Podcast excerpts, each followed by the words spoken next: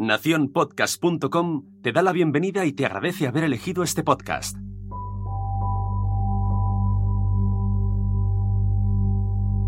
Bienvenido, bienvenida a Enciende tu voz. Si es la primera vez que entras en este podcast, que sepas que la intención de, de este espacio es ayudarte a comunicar mejor. Y para ello nos centraremos sobre todo en la voz y en su poder.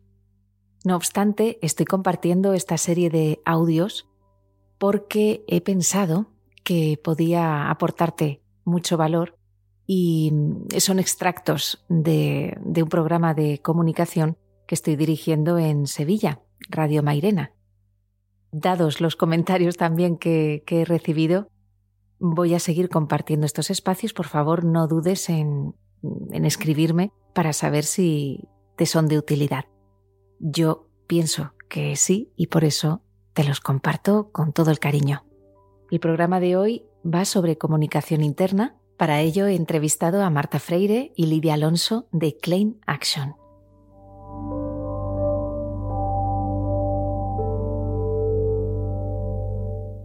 En un entorno empresarial donde el cambio es cada vez más rápido, surge la necesidad de motivar al equipo humano y retener los mejores talentos.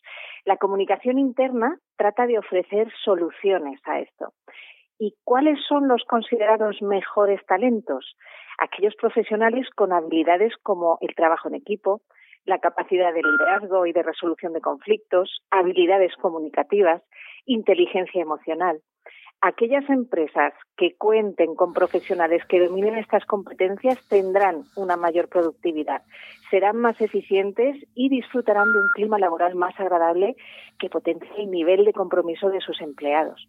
La comunicación, sin duda, genera valor empresarial. Querido Javier, hay una relación muy estrecha entre psicología y comunicación y me gustaría que explicaras a nuestros oyentes cómo funciona la percepción y cómo interactúan los sesgos de percepción con los mensajes que, vamos a comunicar. Pues antes habría que definir lo que entendemos por percepción. Percepción es la construcción de la realidad.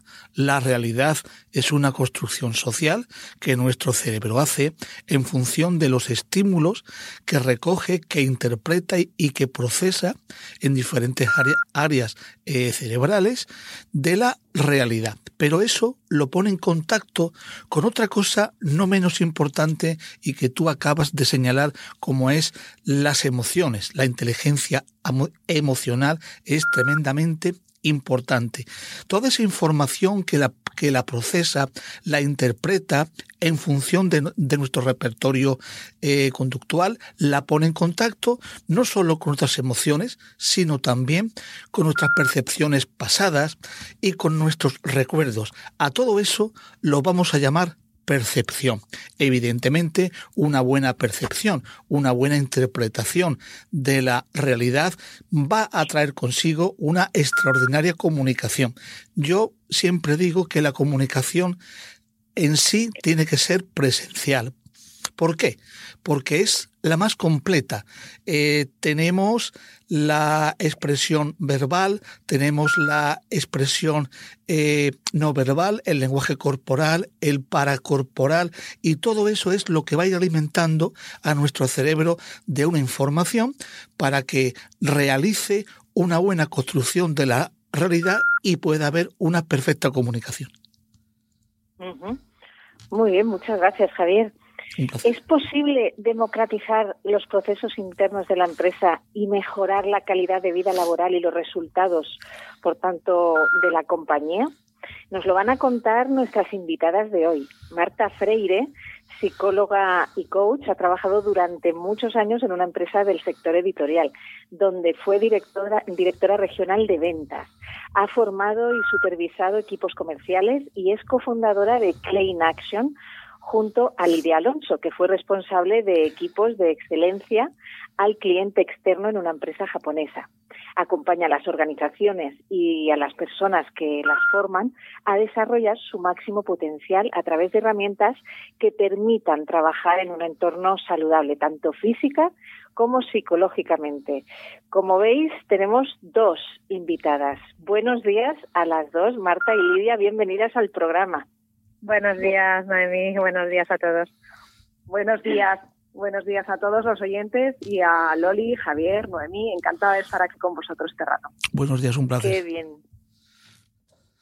Muy bien, os oigo fenomenal además con esta, esta llamada a dos. Estupendo. Lo hemos conseguido, que no es poco. Sí, exactamente. Esto de la tecnología hay que tiene lo suyo. Sí, bueno, es parte de la comunicación también, la tecnología aplicada a la comunicación.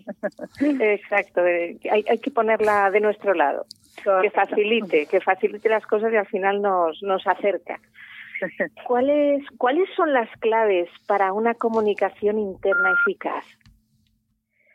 Bueno, las claves de, para una comunicación interna eficaz podrían ser muchas, ¿no? Pero las más imprescindibles, por decirlo de alguna manera, eh, serían, pues, evidentemente la escucha activa, ¿no? El tener ese feedback entre, entre colaboradores y líderes para que se dé esa escucha tan importante y poder detectar necesidades.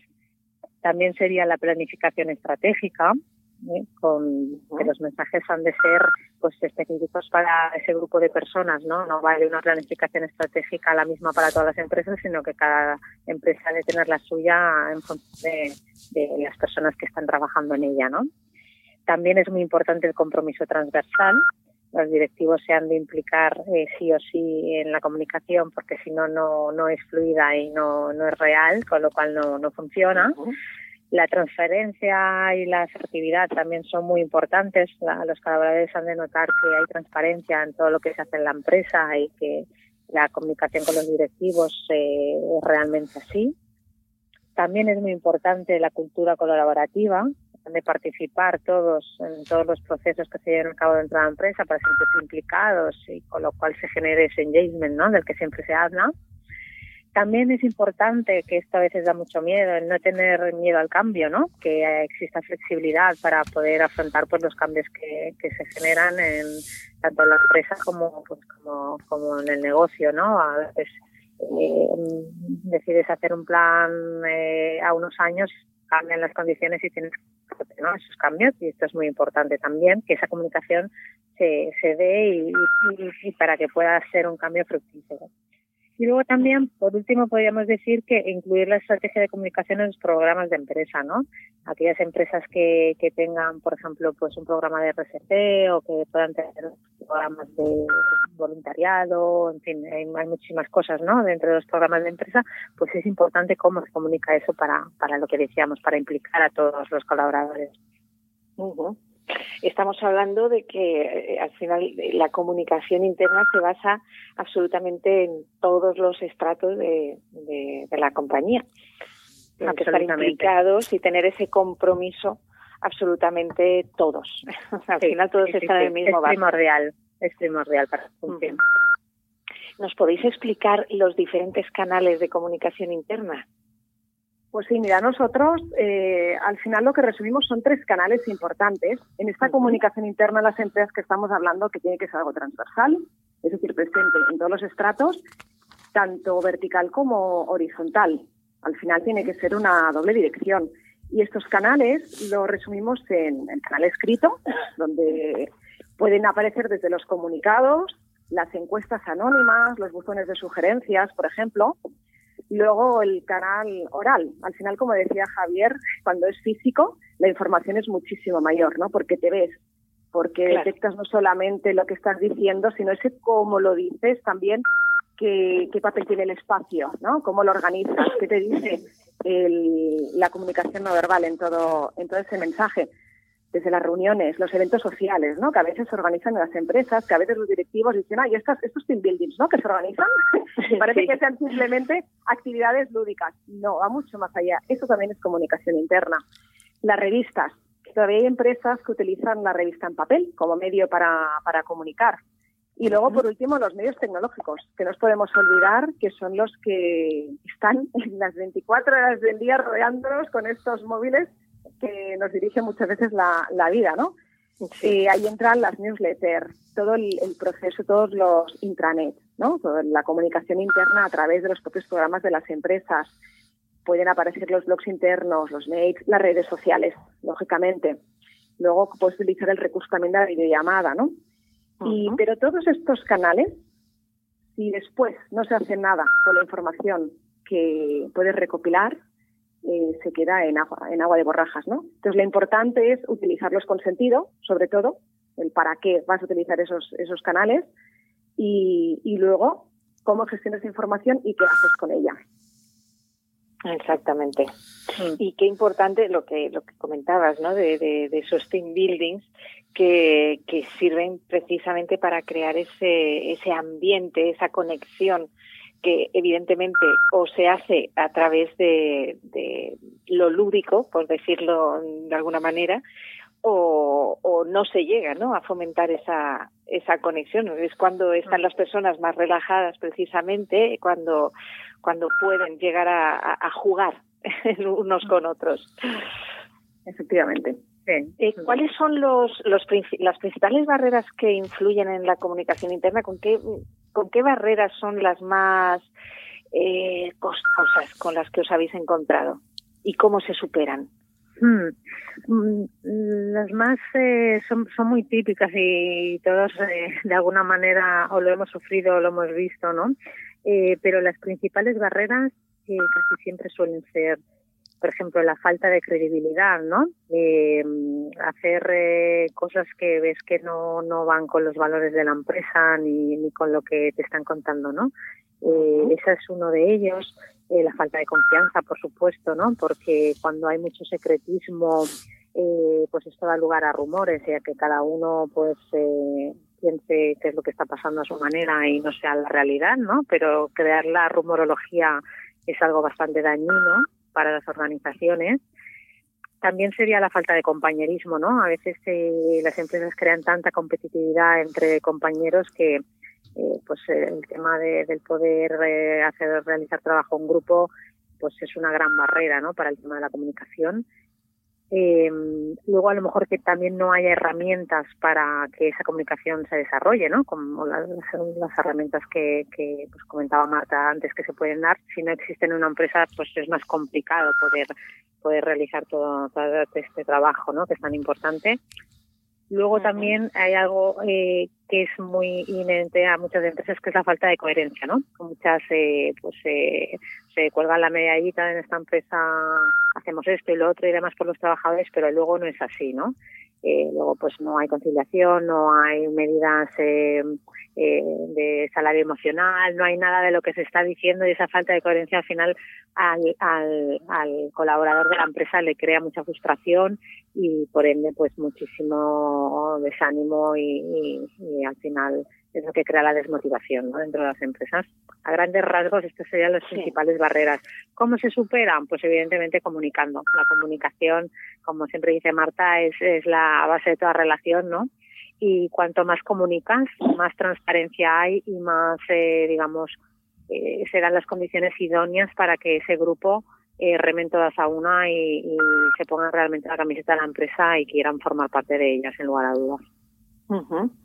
¿En qué consistiría una estrategia de comunicación interna? Pues mira, la estrategia desde un primer momento tiene que ir en función de la organización que sea.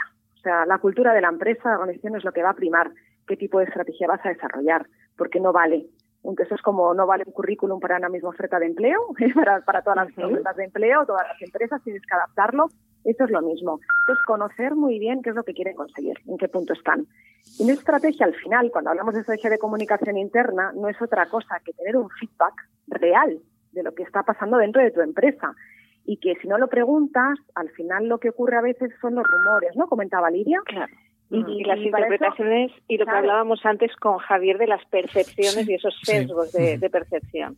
Efectivamente, sí, efectivamente, porque mi realidad es mi realidad, con lo que yo pienso, con lo que yo siento, con lo que yo he vivido. Y cómo lo transmito y cómo lo entiende el otro, ya es otra historia diferente, ¿no? Eso sería, si no, es un milagro que nos entendamos, ¿no? Cuando nos comunicamos, porque hay tantas variables en medio. Entonces, lo primero de toda esta estrategia al final es escuchar escuchar a todos los estratos, todos los que forman parte de tu empresa, pero desde el departamento niño hasta el más importante, pasando por los intermedios, incluso por los colaboradores externos, ¿no? Escuchar. Luego, párate a pensar y diseña. Diseña de una manera que te haga salir de donde estás ahora, porque si vas a hacer lo mismo, vas a tener los mismos resultados. Ahí es donde entramos nosotras, ¿eh? En todo este proceso. y lo hacemos de manera fácil y de manera efectiva, teniendo muy, muy en cuenta al cliente, ¿no? a la empresa, realmente quién es y qué quiere conseguir. Y luego actúa, luego actúa con sentido. O sea, no te pongas a hacer lo que hace todo el mundo, ni te pongas a hacer todo lo que toca, sino actúa en función de lo que tú necesitas, lo que tu empresa necesita y lo que quieres conseguir. Y ahí empieza otra vez el círculo, ¿no?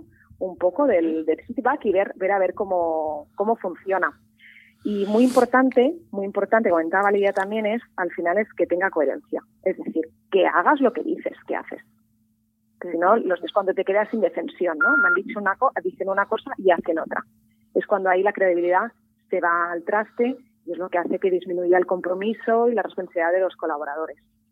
Yo, yo hay algo que quisiera preguntaros. Eh, algo que me preocupa muchísimo y eh, vivimos en un, en un, en una fase de, en un, en, en un pleno proceso de digitalización. Entonces, eh, en el mismo momento en que el factor humano eh, da valor a lo que es, a lo que es una empresa, pues efectivamente la, la empresa empieza a entenderlo todo de forma diferente. Pero claro, las nuevas tecnologías están ahí, están impactando, eh, tendemos hacia una robotización de los medios productivos y tendemos a un nuevo concepto, en definitiva, de lo que es el trabajo.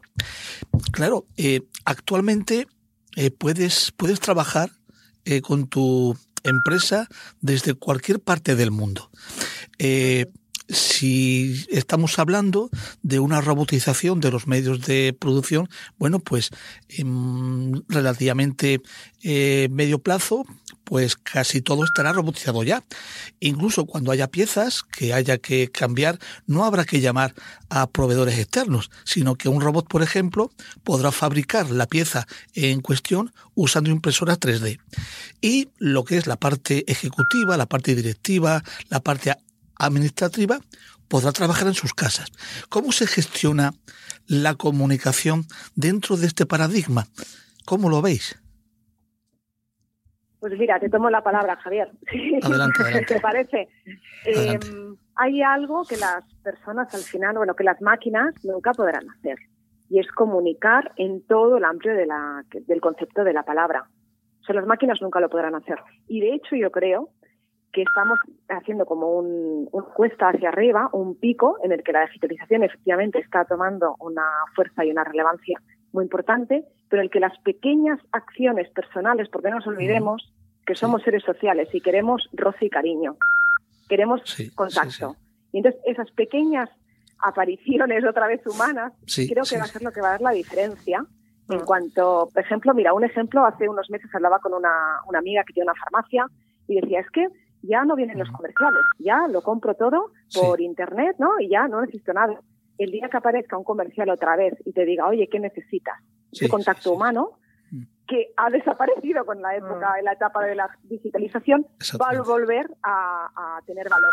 Y en las empresas, sí, efectivamente, comentabas por la distancia y demás, nos tenemos que adaptar a eso, pero no, no tenemos que dejar de comunicarnos la manera que sea, la manera que sea, con las, con las barreras que hayan físicas, tecnológicas, pero no debemos dejar hacerlo por el hecho de que sea eh, que haya una distancia, por ejemplo, ¿no? Como mm. estamos separados, porque está visto que el que trabaja solo trabaja peor. Sí.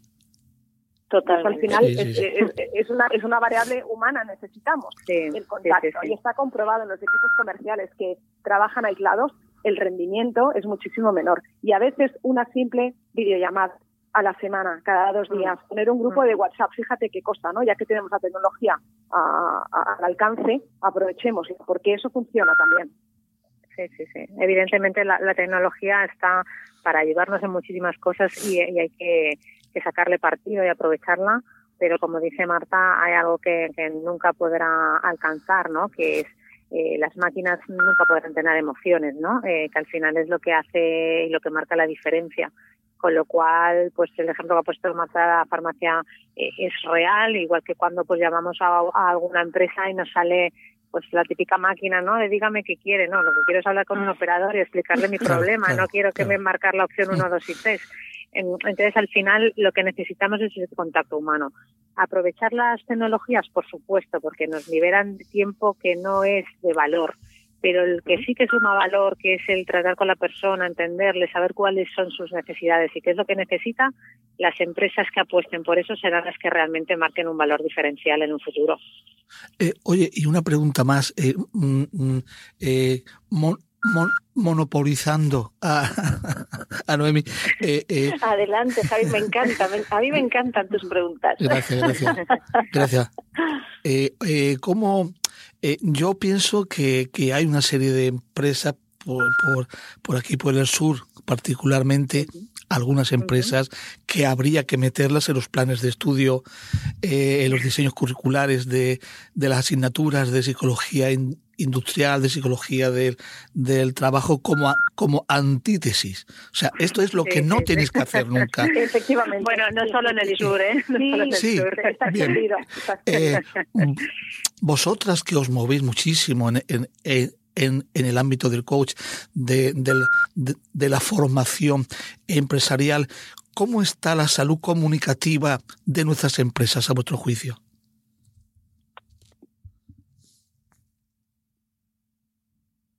Hola. Hola. Sí. Hola.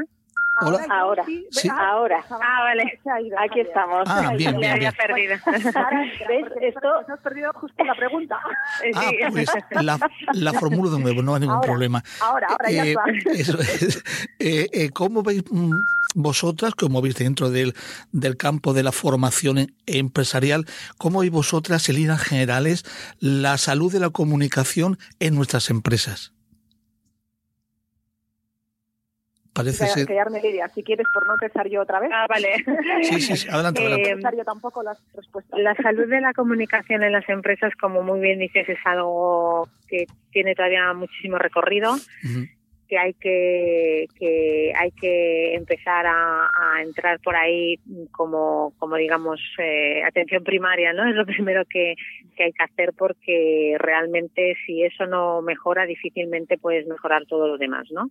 Al final se trata de, de cambiar la visión y la cultura de la empresa y, y aquellas que, que tengan esa necesidad de, de dar una una mejora no solo a sus colaboradores, sino al final al cliente externo, ¿no? que es el que, el que mantiene la empresa viva, tendrán que, que, que entender que la formación es primordial y que sobre todo el tema de la formación en comunicación y en habilidades comunicativas es, eh, es la base de, de, todo para que para que la rueda empiece la rueda empiece a, a girar y, y pueda evolucionar todo de manera positiva. Y de hecho, cuando, hecho aquel que de la cuestión sí, sí. es hablar con los que están arriba en las empresas. Sí, no, nos, no, no, no, nos, no nos equivoquemos. Si ellos nos implican, no. Si ellos nos implican, da igual, tú puedes hacer mil acciones abajo, pero desde arriba tienen que transferir hacia abajo. Claro. Puedes, debes trabajar en todos los estratos, pero son con los de arriba los que nos reunimos y decimos, oye, a ver qué problema tienes, en qué punto estás, y a partir de ahí ves que al final es un problema de comunicación en el ámbito sí. que sea, comunicación sí, con tu sí. producto, comunicación con tu cliente, comunicación en el equipo, comunicación de arriba abajo, mm. pero en función de eso es lo que tienes que trabajar. Y mientras que consigamos hablar con ellos, y ellos ya lo ven, entonces la salud de la comunicación la iremos mejorando poco a poco. Exacto. De hecho, hay un informe de, de Udemy for Business de uh -huh. que lo que son las soft skills, las llamadas habilidades sí. blandas, sí. van a marcar eh, una diferencia bastante notable a partir de este 2020. Parece, parece que las empresas empiezan a darse cuenta, por fin, sí. de la importancia de este tipo de competencias para su cuota de mercado, precisamente. Eh, que como estabais diciendo, eh, tienen que empezar ya a incorporar este tipo de, formaciones en soft skills y, por supuesto, en comunicación. De hecho, es una nueva realidad en, en, todo el ámbito de los recursos humanos y de los procesos de selección y talento, ¿no? Eh, ya cada vez se, mira menos, no es que no se mire, pero se mira menos el tema curricular. Al final son habilidades o son, eh, digamos, conceptos que puedes aprender en cualquier momento. Y lo que se está valorando muchísimo y donde se empiezan a centrar el tema de los procesos de selección es en el tema de las habilidades blandas. Un líder tiene que tener tiene que poder tener todo el tema de, de habilidades desarrolladas o desarrollarlas para gestionar equipos que sean altamente productivos, eh, estén motivados y puedan dar lo mejor de sí mismos. Y para eso es importantísimo que ese líder, esa persona que va a liderar esos equipos, eh, tenga estas habilidades o las pueda desarrollar, porque a veces estas habilidades también cambian, ¿no? El mercado, según tu, tipo de, bueno, el sector en el que estés, el tipo de empresa, puedes necesitar unas habilidades u otras, pero las imprescindibles como pueden ser eh, pues inteligencia emocional, la capacidad de innovación, ¿no? los dotes de comunicación, el pensamiento crítico, etcétera, estas tienes que tenerlas. Estas tienes que tenerlas si quieres ser un buen líder y si quieres llevar a tu empresa al máximo nivel. Efectivamente, de hecho, mira, sí. bueno, adelante, adelante, Lidia, sí, sí, adelante. Sí, es, eh, de hecho, un ejemplo. A veces os ponen las empresas en equipos, en equipos comerciales que un comercial excepcional, que tiene resultados buenísimos, que es muy bien comercial, con lo cual tiene algunas habilidades muy bien desarrolladas para esa función. Una manera de premiarle es no subirle el sueldo, sino cambiarle de función y de repente a convertirle en jefe de equipo. Y sin ningún tipo de formación. Y hay personas que pueden responder bien y otras personas que no, porque hay otras habilidades mucho más allá de las competencias que puedas saber de producto, eh, tecnológicas, digitales o demás, sino que son áreas de gestión de personas, porque es lo que hacen en esto, los, los mandos intermedios, por ejemplo. Entonces ahí es vital, es vital, porque te cargas dos funciones de golpe, te cargas al comercial que lo tenías buenísimo y te cargas a todo el equipo, porque esto es una persona arriba que no está formada en eso, ¿no? Y a veces no se le daba importancia antes, ¿eh? Menos. Hoy en día sí, hoy en día yo creo que poco a poco se va incorporando estas habilidades porque se ha comprobado que, son necesarias ¿no? para el crecimiento de, la empresa y del propio colaborador. Mm. Sí, sí, ya lo decía eh, Víctor Coopers, ¿no? que el, valor de una persona es la suma de sus conocimientos más sus habilidades, pero multiplicado por la actitud. Correcto. Efectivamente, efectivamente. La clave. Yo creo que hay profesionales que, que están como muy aferrados a la, antigua idea, ¿no? que se ha quedado totalmente obsoleta, de que van a estar, se sacan una carrera y van a estar desempeñando la misma función con los mismos conocimientos durante toda su vida eh, profesional. Y esto, esto ya no existe. Esto hace 30 años, pues eh, era así, pero ya no. Ahora ya no. La nueva generación de millennials que viene y los que vienen por detrás vienen con una mentalidad completamente diferente, pero vamos. lo que necesitan es experiencias, poder aportar su máximo potencial y si no lo encuentran, eh, pues estarán muy poco tiempo en la compañía, ¿no? Con lo cual la fuga de talento eh, puede hacer muchísimo daño, ya no solo por el coste económico que tiene estar haciendo recruitment cada dos por tres, ¿no? Sino pues por el, daño que puede hacer a tu imagen como empresa, ¿no? Que haya tanta rotación. Con lo cual, mentalidad de para toda la vida y con la misma formación ya no existe. Decir, además, de hecho, hace 30, 40 años era como imprescindible que te dijeran, un contrato y que fuera un contrato fijo, ¿no? Que definido para toda la vida. Pero hay gente que lo sigue buscando y sigue mm, pensando que sigue en ese mundo. Y, no, y lo puedes firmar, ¿eh? O sea, de hecho te lo puedes firmar. A veces hemos encontrado casos, sí, sí, indefinido, bueno, o fijo, bueno, ¿y qué? No importa, para que dentro de los tres años no sigas en ese puesto. Exacto. es verdad que hoy el perfil de los jóvenes, que hablaba Lidia, que no es que sean mucho más jóvenes que nosotras, ¿eh? Pero bueno, exacto, exacto. Unos añitos. Que hay, una, generación en medio de gente que está trabajando ya, que un poco me, me, miedo me da cuando lo pienso.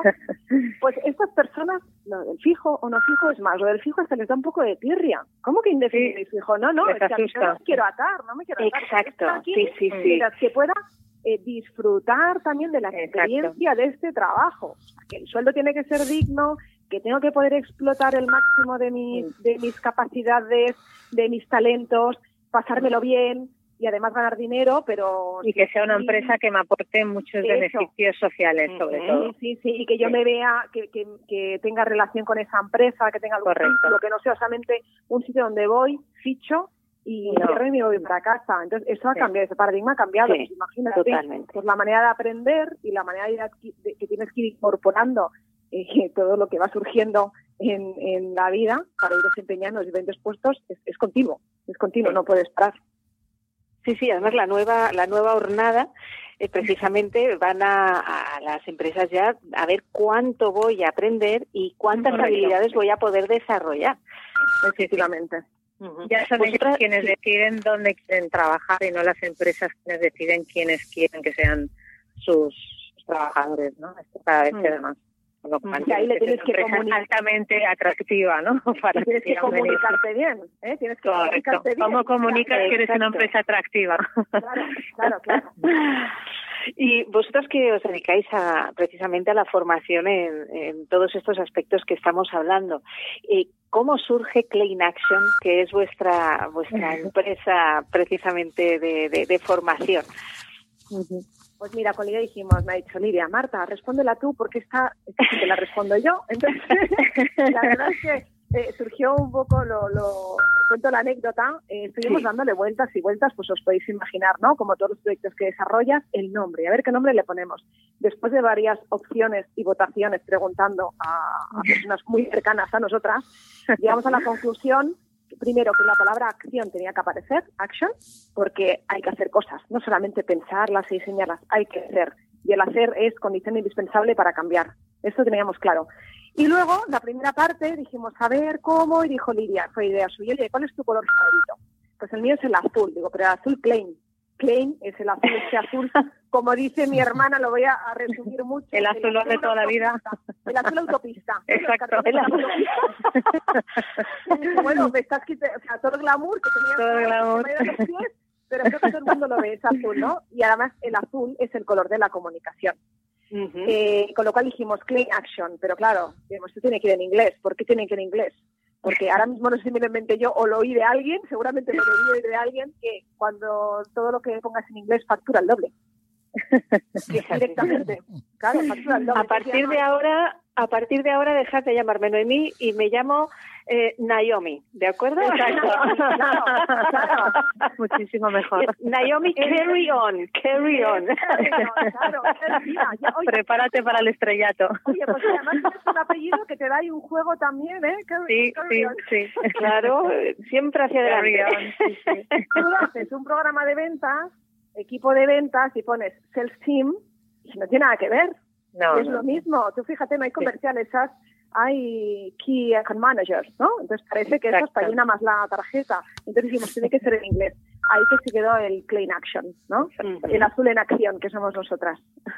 Qué bueno, qué bueno, bueno, me encanta, ¿eh? Me encanta la anécdota. A partir de ahora, siempre que vaya por la autopista, me voy a acordar. el Esa es la idea, esa es la idea. Y quería preguntaros también qué es el endomarketing. el endomarketing, esta palabra que parece todavía desconocida, pero que es tan importante, ¿no?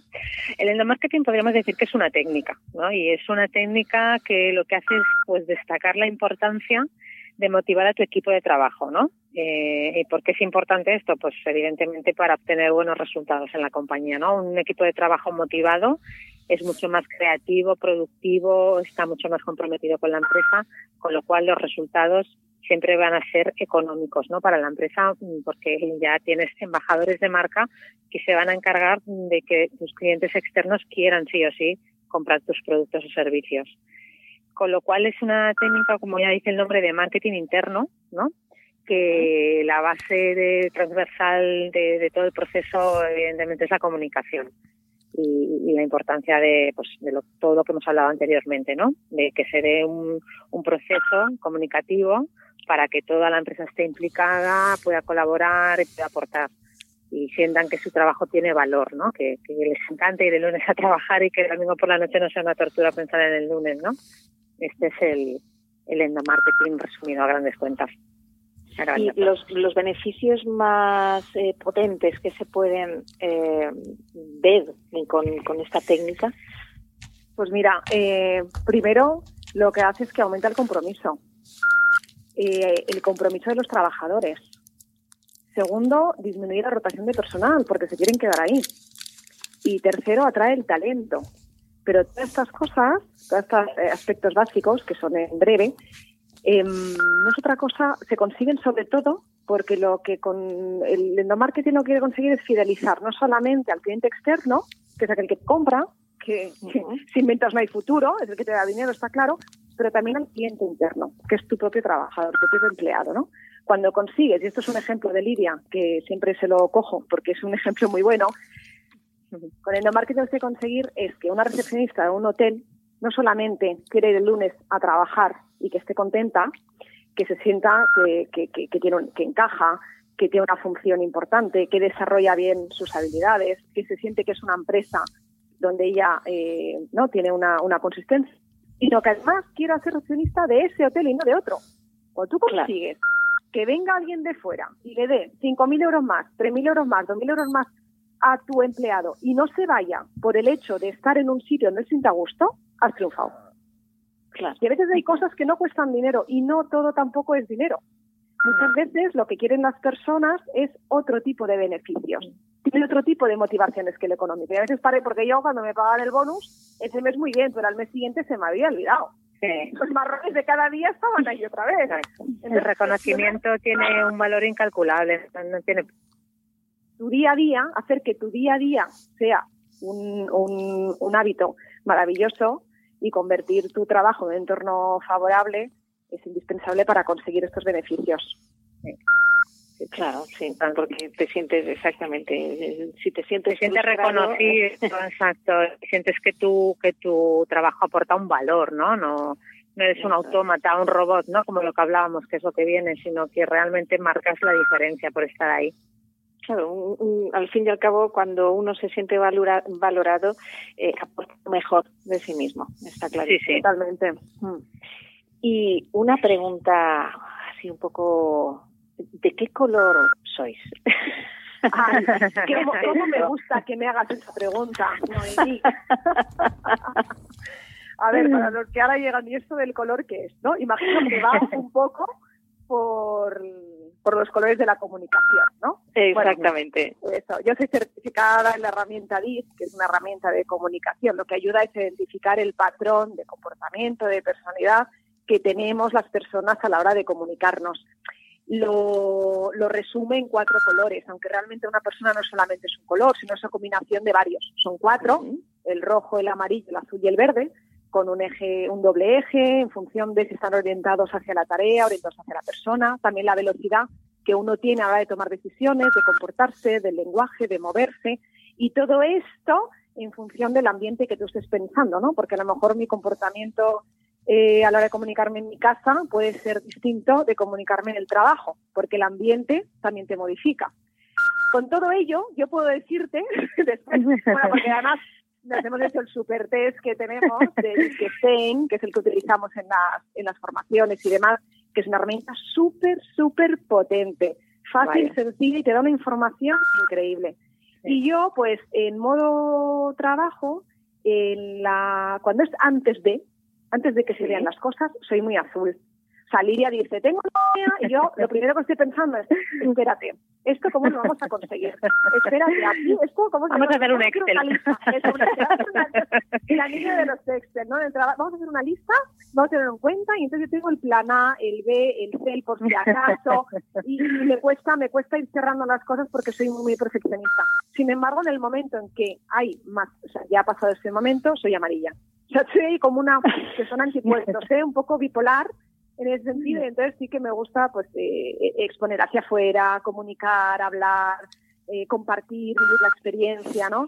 Y te resumo que lo que me ocurre es que cuando estoy en el trabajo estoy pensando en que tenía que estar más con mi familia, cuando estoy con mi familia estoy pensando que tenía que estar más en trabajo. Me pasa exactamente lo mismo. bueno, yo creo que nos pasa un poco a todos los que tenemos esta esta actitud un poco de emprendimiento, ¿no? esa curiosidad quizás también sea una, un condicionante, ¿no? Que no mm. haga ser de esa manera. Así que sí, yo soy azul y amarillo. yo, sin embargo, soy predominantemente verde con, con algo de amarillo también. ¿no? En el amarillo coincidimos Marta y yo. Pero precisamente por eso creo que Clay in Action es una conjunción perfecta, ¿no? Porque pues ella aporta, yo soy más de del, de la persona, del contacto, de, de, lo social, digamos, por decirlo de alguna manera, y ella es eh, analítica, necesita aterrizar las ideas y demás, ¿no? Porque yo soy la que lanza la idea y venga, vamos, y ella es la que la aterriza y dice, bueno, vamos a ver cómo la hacemos, con lo cual es una conjunción perfecta para, para que in Action en este caso pues eh, tenga el éxito que está teniendo, ¿no? La verdad que sí. Eh, ¿Nos podéis decir cómo se pueden poner en contacto con vosotras? Sí, pues mira, una manera muy rápida y sencilla es contacto arroba clainaction.com o en nuestra página web www.plainaction.com, que ahí aparecen ya los números de teléfono, el mail, el mail y las redes sociales, también en Instagram, LinkedIn. Perfecto. Pues em, chicas, ha sido un verdadero placer el haber tenido vuestra vuestra voz en comunicando. Y gracias de, corazón de, haber aceptado la invitación. Muchas gracias, a, vosotros. a vosotros. Ha sido un placer. Espero que te haya gustado. Recuerda que puedes contactarme en noemicarrión.com si es que quieres trabajar a nivel personal conmigo o para contactar para algún tipo de evento, para conferencias o formación. Enciende tu voz. Hasta el próximo episodio.